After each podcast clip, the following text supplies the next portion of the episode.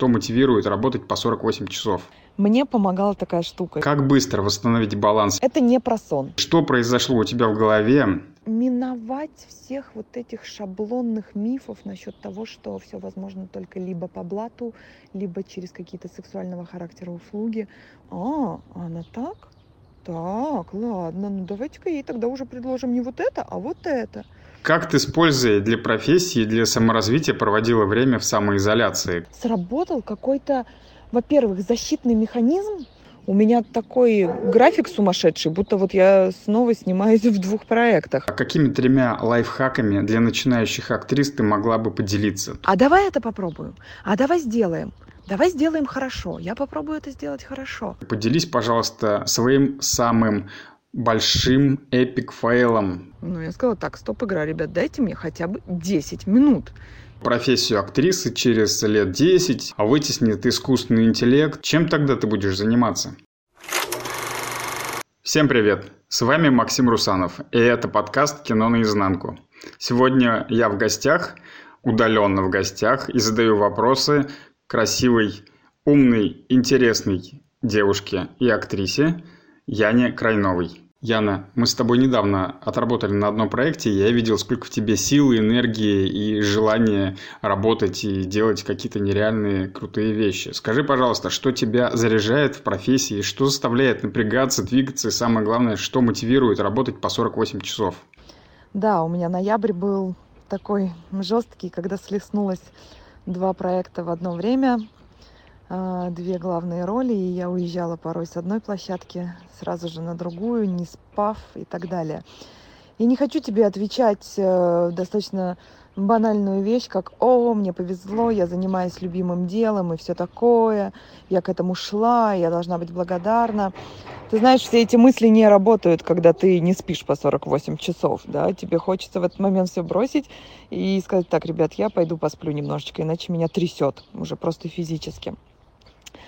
Мне помогала такая штука, и как раз-таки на площадке статьи 105, где мы с тобой познакомились, когда уже под вечер какой-то сцены, когда уже эти тексты километровые, сложные, исследовательские, запутанные, не лезли в голову, когда душно, когда кто-то уже там не выполняет там свою работу, и от этого страдаю я.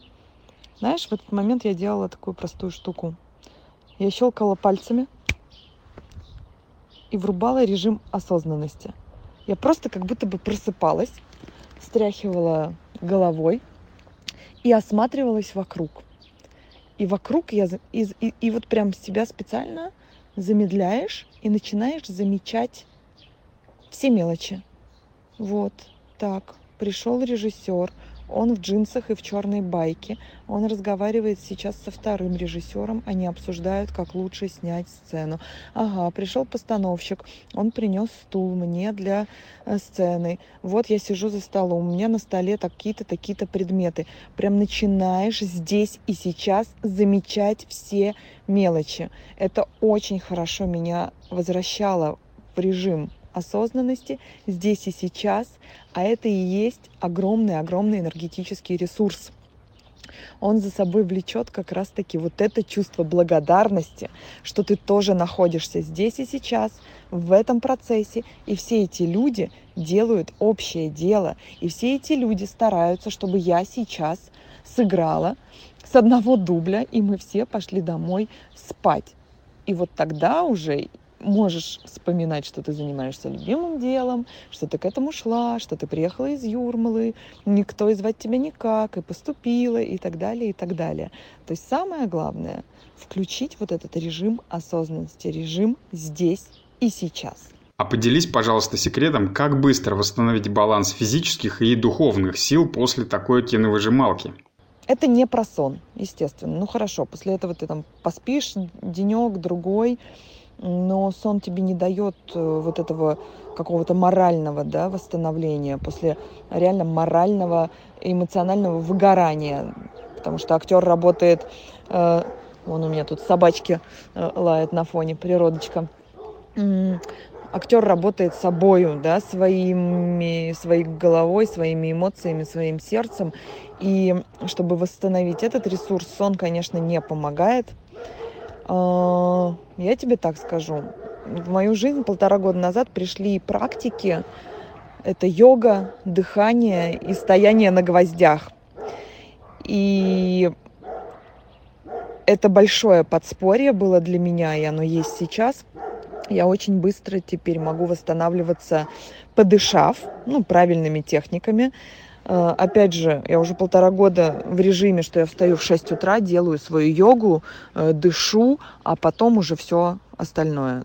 Только вот мои священные час-два с утра, э, они принадлежат только мне, и после этого я уже иду в день. Вот это очень хорошо, потому что у нас есть три источника восстановления сил. Сон, еда, дыхание. Опять про сон я уже сказала. Еда, ну вот, хорошо, мы можем заедать все. Но что будет потом с нашим телом или с моим актерским телом? Я должна быть в форме. Поэтому пришлось освоить э, третий источник энергии, дыхание и, конечно, физические упражнения – и гвозди. Это такая, называется доска садху, настоящие медные гвозди. Ты становишься на них стопами. Я стою уже по часу.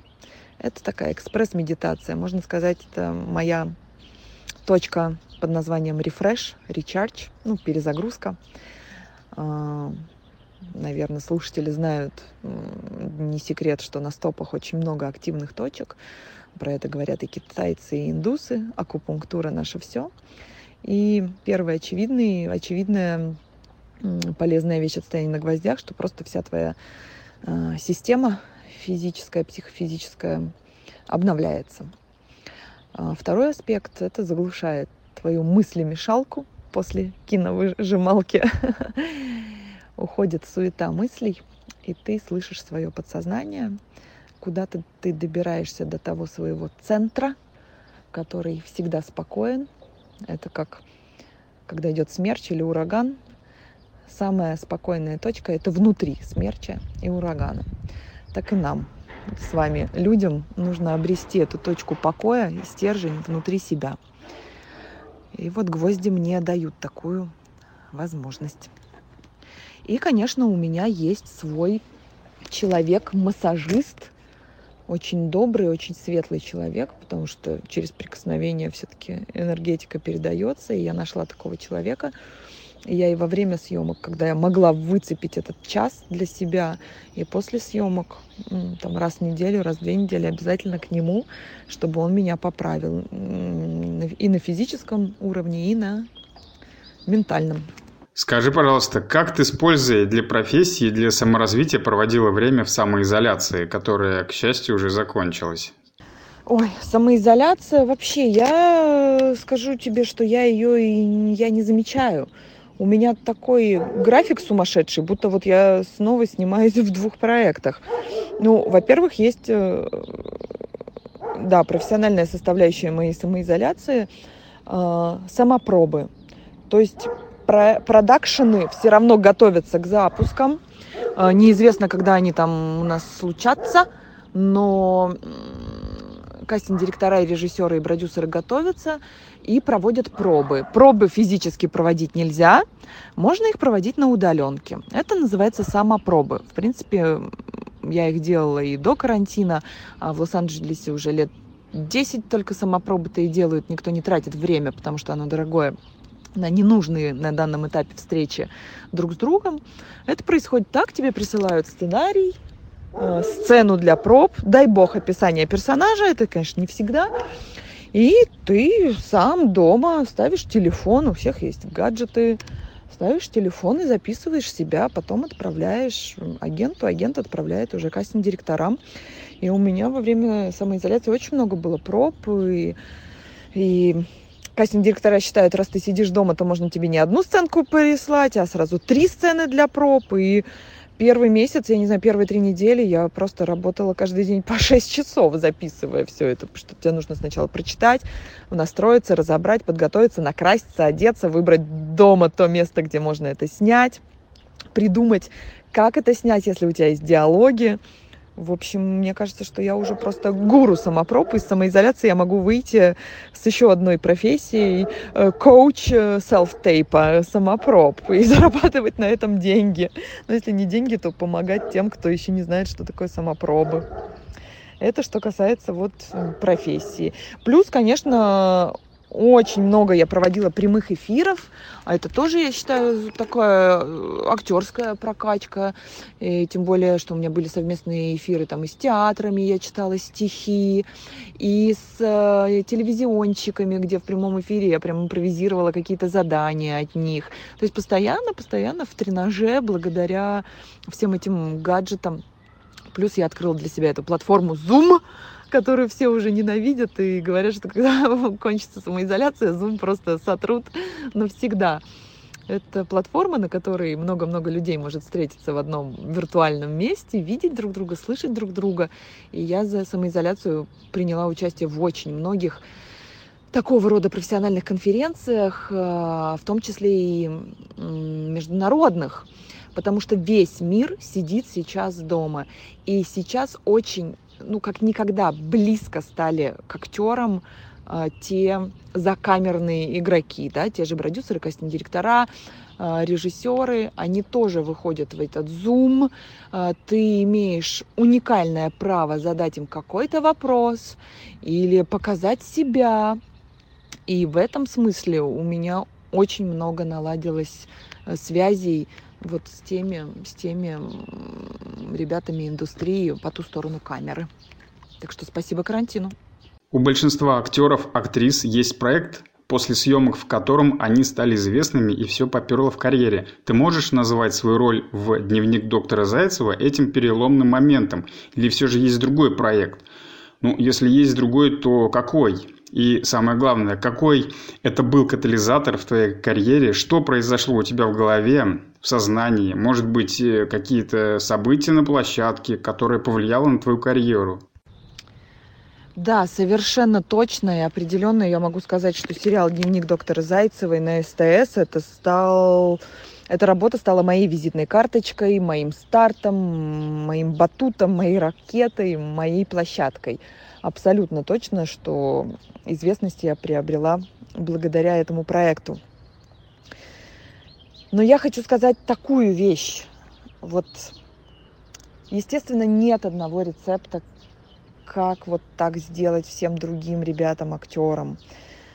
А, но, оглядываясь на этот свой опыт, я точно хочу сказать, что и к успеху тоже нужно быть готовым не все вывозят успех. И я в том числе. А, когда прошел первый сезон, 24 серии, пошли хорошие цифры и рейтинги да, на телевидении, а, продюсеры стали понимать, что нужно писать второй сезон. И запустился второй сезон. А, на меня обрушилось очень много внимания очень много интервью, мероприятий, все от меня чего-то хотели, социальные сети мои взламывались кем-то, кто-то мне писал в личку, и все это такой лавиной неожиданной э, на меня обрушилось, что я не очень понимала, что со всем этим делать. То есть у меня было двоякое. С одной стороны, что вау, хотя нет, ну знаешь, вот даже вау этого не было. У меня сработал какой-то во-первых, защитный механизм, что мне, ну как-то я, как, как, почему вы лезете в мое личное пространство? Как вы мне можете писать? Вы чего? Ну, это же моя маленькая личная жизнь, да, то есть вот как бы у тебя была одна жизнь, а тут началась другая, и никто там не провел э, контрольно-пропускной пункт, никто не спрашивает визы и паспорта, все просто вломились как э, беженцы в мою маленькую внутреннюю страну. И у меня случился какой-то такой зажим через агрессию даже в какой-то момент. Я не понимала, мне игнорировать этих людей и, или не игнорировать, но тогда меня же не хватит на всех, да, отвечать и так далее. И все это повлекло клубок каких-то очень таких эмоций и агрессивных, и фрустрирующихся, и, и, и какое-то очень такое странное. То есть в голове у меня был полный бардак. И в итоге, это сейчас только оглядываясь, я понимаю, что я, в общем, я уехала после какого-то сезона к маме в Юрмалу, типа зима, типа там каникулы, типа в Москве мне нечего делать, посижу там, буду отвечать на интервью по телефону и по имейлу. И вот сейчас сколько лет прошло, уже немного разбираясь в психологии, в себе, я понимаю, что абсолютно вот подсознательно я просто сбежала от успеха и от внимания. У меня сработал там еще следующий момент. А, такой он называется в психологии синдром самозванца. Мне казалось, что я не сделала ничего такого, чтобы заслужить такое внимание от людей – это вот с одной стороны, да. А вторая половина Яны вроде как как бы хотела, да, и, и при, ну, как ну я же сделала, я столько трудилась, год, потом еще один год. В конце концов, я толстела на 10 килограмм для первого сезона, я угробила свое здоровье, свою гормональную систему, свою женскую систему. Ну, наверное же, за это тоже вот это, это внимание я заслужила, этот успех я заслужила. Но со мной не было никого рядом, кто мог бы со мной об этом поговорить. И в итоге вот эта вот маленькая чучундра, живущая во мне, которая сжирает всю уверенность в себе и говорит, нет, ты не заслужила, она победила. И я сбежала в Юрмалу. И... А так это и работает, мысль материально. Ну, там где-то наверху сказали, а, не готова? Ну, разбирайся в себе дальше. И все. И у меня ближайшие года полтора или два не было серьезных работ вообще. Вообще не было. Пока я не начала немножечко восстанавливать свои мысли, пока я не поняла, что эй, все зависит от твоего настроя. Ты чего? Ты чего? Что ты, ты решила? Заслужила, не заслужила? Ты хочешь работать дальше, развиваться? И когда я себе ответила, что да, хочу, пошли дальше, стали появляться опять серьезные предложения. Так что к успеху нужно быть готовым и морально, и психически, и физически. Это прям вот совет на миллион вам. Так что никакого особо секрета хайпа нет. Опять же, я скажу, что к этой главной роли я пробы проходила пол года. Чуть ли не раз в неделю я ходила на пробы с разными партнерами, разные сцены, менялись продюсеры. Я ничего не понимала уже, что от меня хотят, кому я должна понравиться. Параллельно с этим я уже набирала вес, хотя меня никто еще не утвердил до конца, никто со мной не заключил договор. Я уже толстела, я уже не влезала в свою одежду, я покрылась прыщами, и я все хожу и пробуюсь, хожу и пробуюсь. То есть мне потребовалось полгода очень больших трансформаций физических и внутренних, чтобы все-таки победить и доказать, что Зайцева – это я. Но это мой путь. Нет одного рецепта, нет одного пути. Есть просто какая-то вот маршрутная карта судьбы человека, каждого. Плюс ваша осознанность и готовность. Готовность взять. Поэтому вот неважно, самоизоляция или просто простой между проектами, ты никогда не знаешь, как долго это будет. Развивайся, занимайся собой. И не в плане только даже актерской профессии, а в плане психологического развития. Узнавай, что такое психология, расширяй себя как, как личность, потому что актер — это личность, он представляет собой инструмент, его тело инструмент. Занимайся телом, а, его сознание и образ мысли – это тоже инструмент, потому что когда поставят на вас крупный план, где можно сыграть только глазами, вы должны чем-то сыграть, там должно быть содержание. Так что развитие, развитие, развитие. Есть такая крылатая фраза «manners maketh man», сказанная Уильямом Уикхэмом. Да. А, он был известным военным и политиком XIX века. И эта фраза, как мне кажется, распространяется на всех. Поделись, пожалуйста, своими профессиональными и человеческими манерами, которые позволили тебе стать такой, какой ты являешься сейчас. Благодарю тебя за новое выражение. Я как-то его не знала в английском исполнении. Manners make it man. Но по-русски мы бы сказали, привычки делают человека. Да, скорее так. А, и в чем, какие у меня такие привычки, что позволяют быть, стать той, какая я есть, какой мой стержень, как я сделала себя, self-made woman.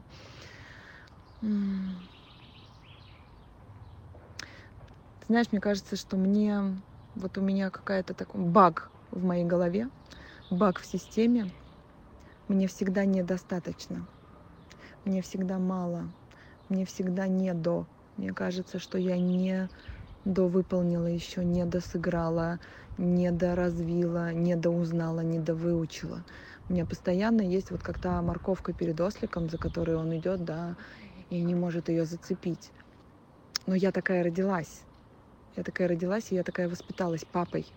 Меня воспитывали не как девочку, а, счастливую и любимую, меня воспитывали как парня.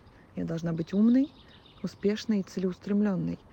И это сейчас я не уверена, что это очень хорошо. Не уверена, правда. Я бы хотела быть просто счастливой. А у меня постоянно есть этот баг в системе, который не позволяет мне быть счастливой прямо здесь и сейчас, постоянно двигает меня вперед. Но любой баг, я верю, что можно себе взять во благо. И когда я это осознала, я сказала, так, давай так, Ян, договоримся с тобой. Вот как личности свои я разложила и стала с ними разговаривать. Говорю, давай, вот этот баг в системе мы будем использовать в профессии. Там ты ставишь цели, идешь и так далее. Но давай-ка научишься быть в личной жизни все-таки женщиной, все-таки счастливой, все-таки мягкой, все-таки здесь и сейчас. И я к этому шла. В ход шли все. И психологи, и опять же практики, и медитации. Я познавала себя. Я просто в какой-то момент поняла, что мне... Я как вот этот архивированный файл, да, zip-документы. То есть я прям физически ощутила, что я зипованный файл, что меня нужно как-то раззиповать, открыть, и там произойдут какие-то просто невероятные, красивые, красивые трансформации, откроются новые черты характера. И я стала искать, чем меня раззиповать. И пошло вот все, все пошло. И удивительно, что когда ты встаешь на этот путь, тебе, конечно же, и приходят сразу какие-то люди, знакомые, книги. Просто будь с открытыми глазками и ушками. Видите эти подсказки, иди за ними. Но при этом сохраняй критическую позицию. Не надо хавать все. Прям внутренний критик должен быть чтобы тебя все, кто не затащили в любую, я имею в виду, неважно в какую, ты должна помнить, зачем ты идешь, что тебе нужно и что тебе подходит. Только сам человек слышит и знает, что ему на самом деле нужно, и это помогает э, сохранять вот свой путь. It's my way, свой стержень. Опять же, я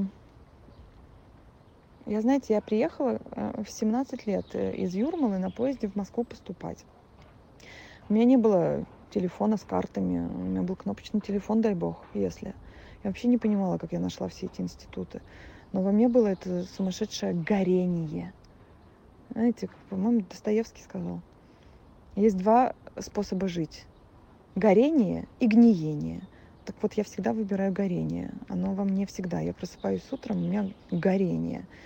И вот это мне горение помогло и найти все институты, и поступить, и миновать всех вот этих шаблонных мифов насчет того, что все возможно только либо по блату, либо через какие-то сексуального характера услуги. У меня ни разу за всю мою жизнь не было ни намека ни на одно, ни на другое.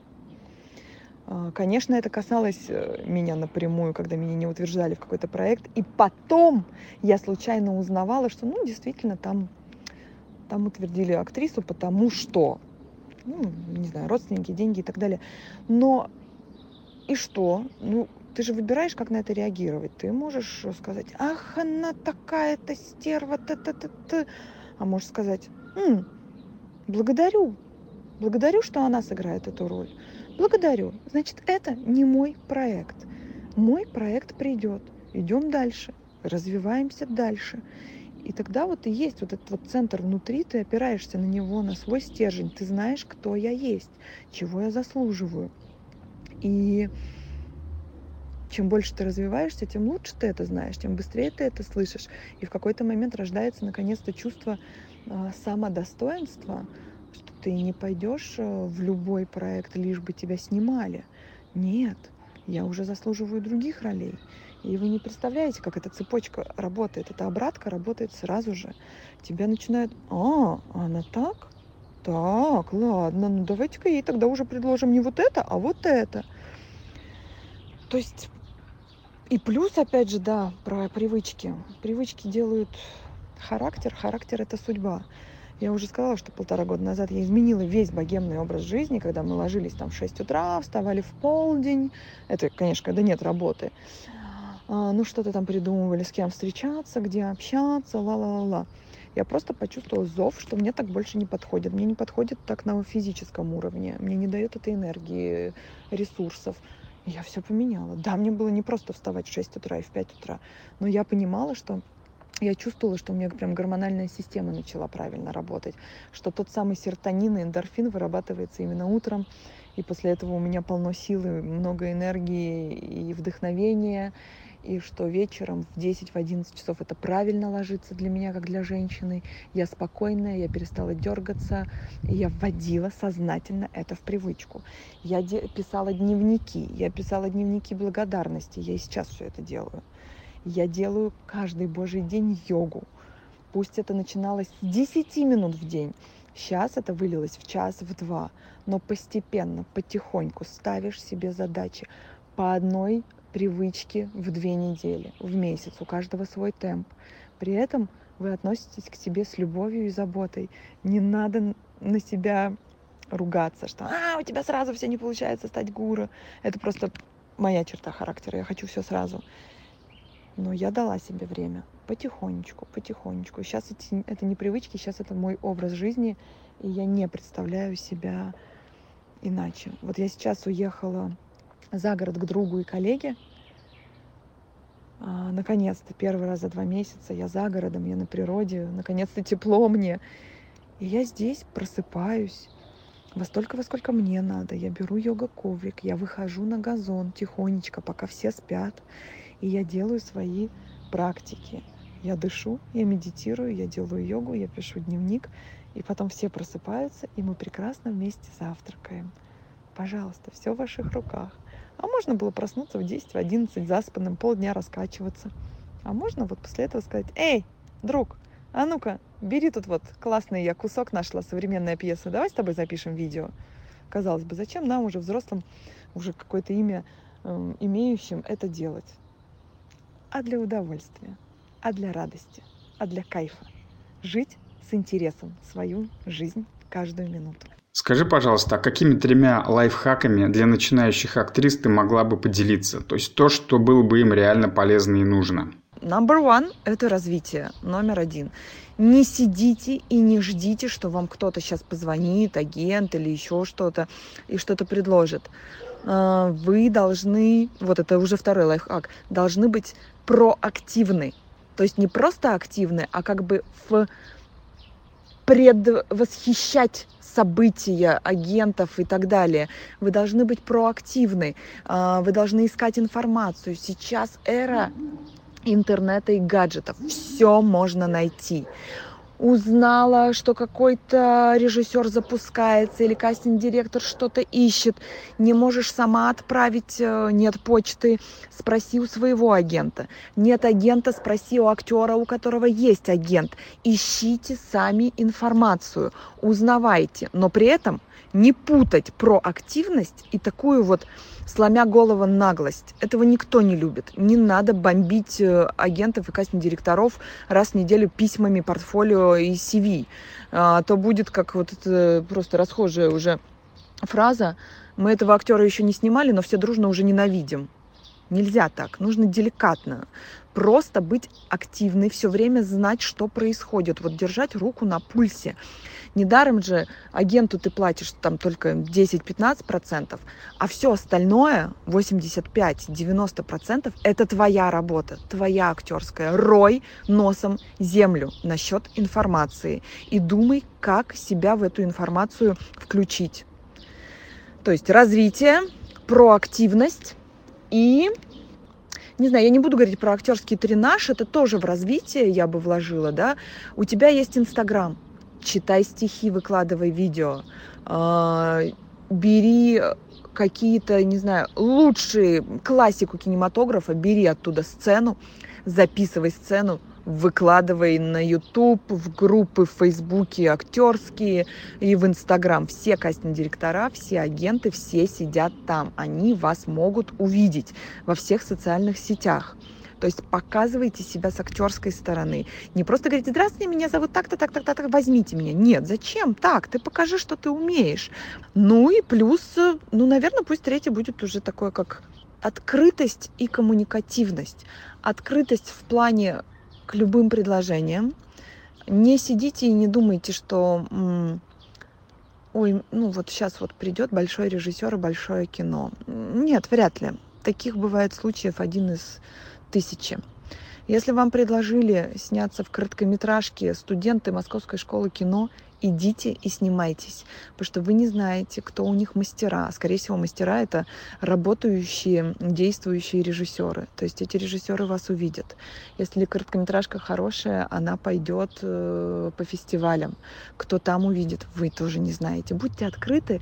Такой вот должен быть постоянный интерес. А давай попробуем. А давай это попробуем. А давай сделаем. Давай сделаем хорошо. Я попробую это сделать хорошо. Точно так же, как э, молодые актеры по первости так сокрушаются, что они сходили на пробы, их не утвердили. Come on. Я вам только что рассказала, что меня утверждали полгода да, на Зайцеву. И сколько до сих пор я получаю отказов, а сколько утверждений. Это несопоставимый процент. Отказов, естественно, больше. Причем это неправильное слово отказы, я сейчас говорю. А, Просто так случается. Иногда просто нужна брюнетка, а не блондинка. Но, когда ты ходишь на пробы, ты знакомишься с кучей нужных людей, с кастинг-директорами, с режиссерами, с продюсерами. Потом эту пленку смотрят где-то, кто-то еще. И если ты хорошо показался и попробовался, но просто не подошел в данный конкретный проект – тебя запомнят, тебя пригласят на другой кастинг. А может быть уже даже не на кастинг, а сразу скажут, у нас была вот такая потрясающая актриса, давай, давай ее возьмем. То есть будьте дальновиднее, не смотрите вот на кончик своего носа. События во всем мире, а тем более в нашем маленьком киномире, они как э, они имеют эффект бабочки. Одно влечет другое. Так что развитие, открытость, коммуникабельность, э, проактивность и интерес. Вот этот детский, детский задор и интерес.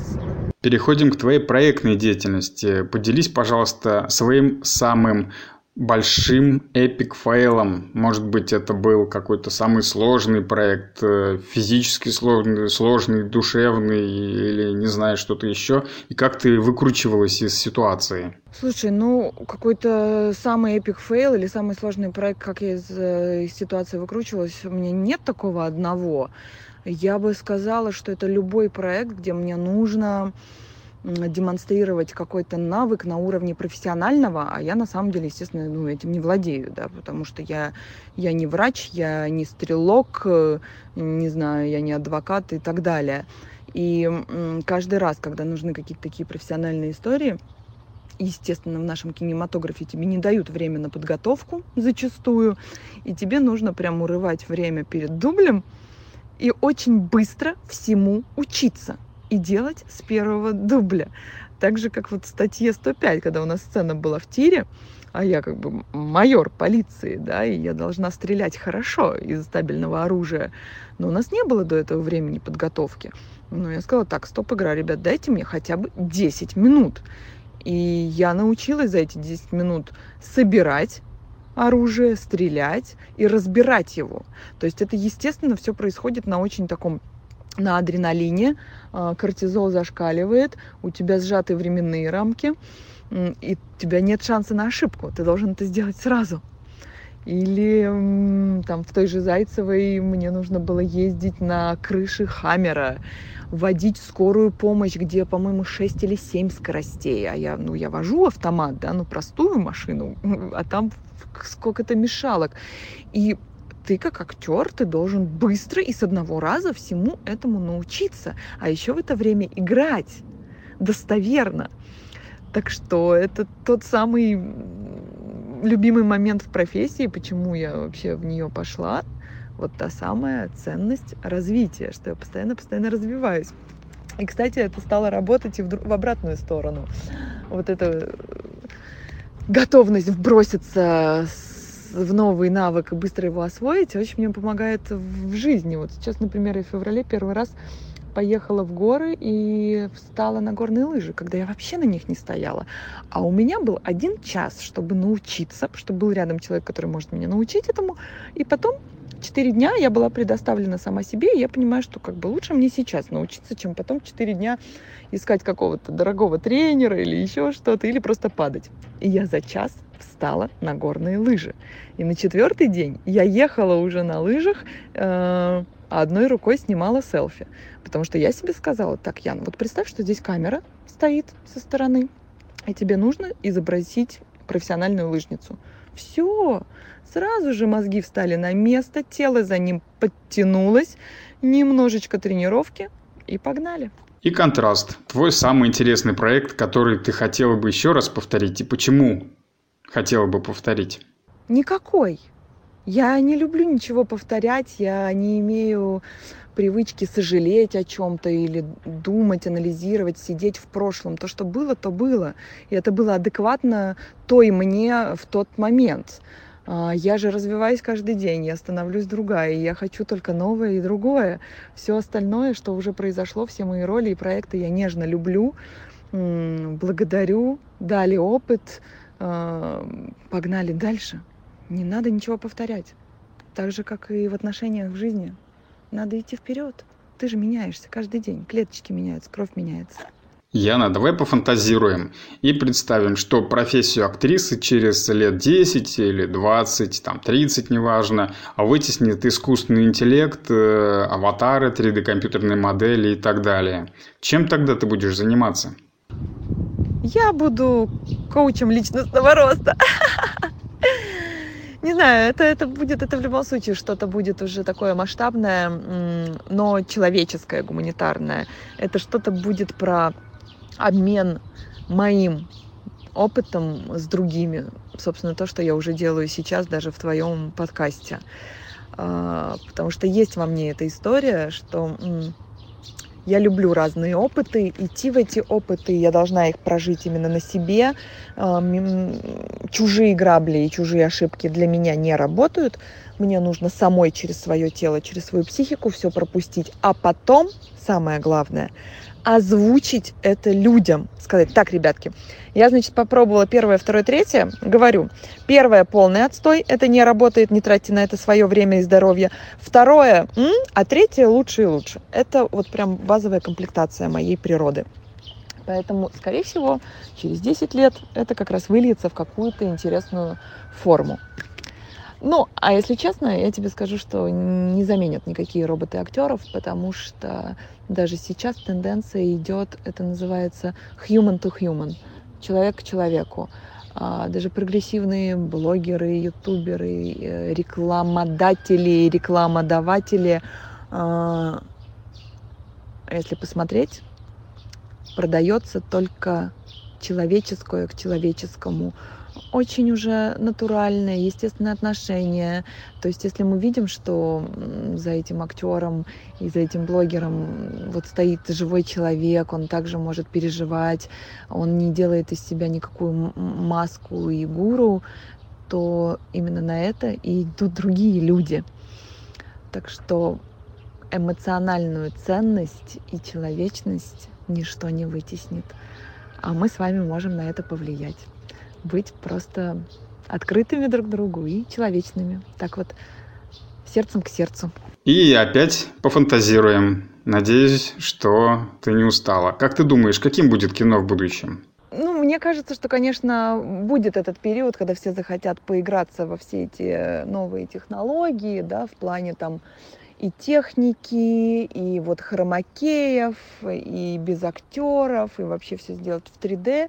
Будет этот момент, но, как я уже говорила, все равно это, слушай, это же прослеживается во всем, да, в любой инженерии, мне кажется, в любой сфере э, жизни, что сначала мы идем там, не знаю, о, нефть, пластик, пластиковые упаковки, круто, пакеты, это так классно, э, колготки, это так круто, синтетическая одежда, так классно, Что мы видим сейчас? Наигрались, осознали масштаб бедствия. Все, движение Zero Waste. Когда ты сортируешь мусор, да, ты задумываешься об экологии, о планете, а, о том, чтобы выращивать эту петрушку самому в хорошей земле, а не покупать э, выращенную зелень на гидропонике. Также из кино, ну, поиграемся, да, поразвиваемся, стартапы пооткрываем, а потом все это придет к какому-то опять человечески эмоциональному содержанию. Сейчас э, набирает обороты вот то, что называется screen life, э, да, когда мы видим все экраны гаджета. Бекмамбетов уже снял, по-моему, кино вертикально, как мы снимаем сторис в телефоне. Ну, поиграемся, поиграемся, посмотрим.